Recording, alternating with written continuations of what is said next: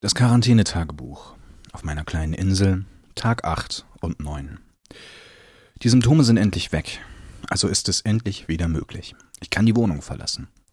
Wenn auch nicht in Gruppen oder aus unsinnigen Gründen. Das versteht sich aber von selbst. Also mache ich einen Großeinkauf. Die Einkaufsliste steht, ich ziehe mir die Schuhe an, aber mich beschleicht ein komisches Gefühl. Ich bin tatsächlich ein bisschen aufgeregt. Ich fühle mich ein bisschen unwohl beim Gedanken, jetzt vor die Tür zu treten. Nach einem kurzen, ungläubigen Grinsen ziehe ich meinen Mantel an und verlasse schlussendlich die Wohnung. Was ich aber draußen sehe, überrascht mich. Es sind zwar deutlich weniger Leute auf der Straße unterwegs, dafür überproportional viele ältere Menschen. Ich sehe sogar eine ältere Dame, die sich mit zwei Krücken gerade noch so bewegen kann. Das gleiche Bild setzt sich im Supermarkt fort. Ältere Menschen, teilweise allein unterwegs, teilweise für ihre Kinder einkaufend. Dabei hält sich absolut niemand an die Regeln für Social Distancing.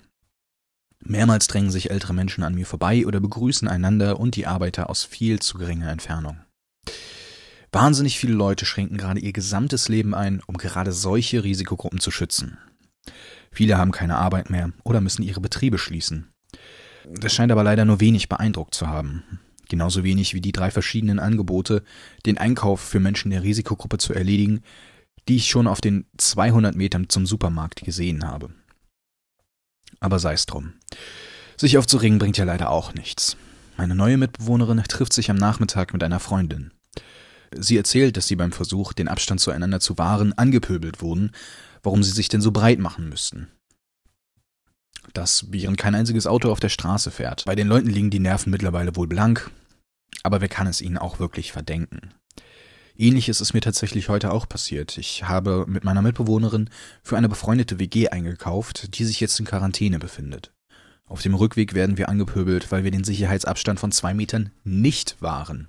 Der Mann war tatsächlich so aufgebracht, dass er sich auf gut 50 Metern mehrmals umgedreht hat, um mir einen Vogel zu zeigen.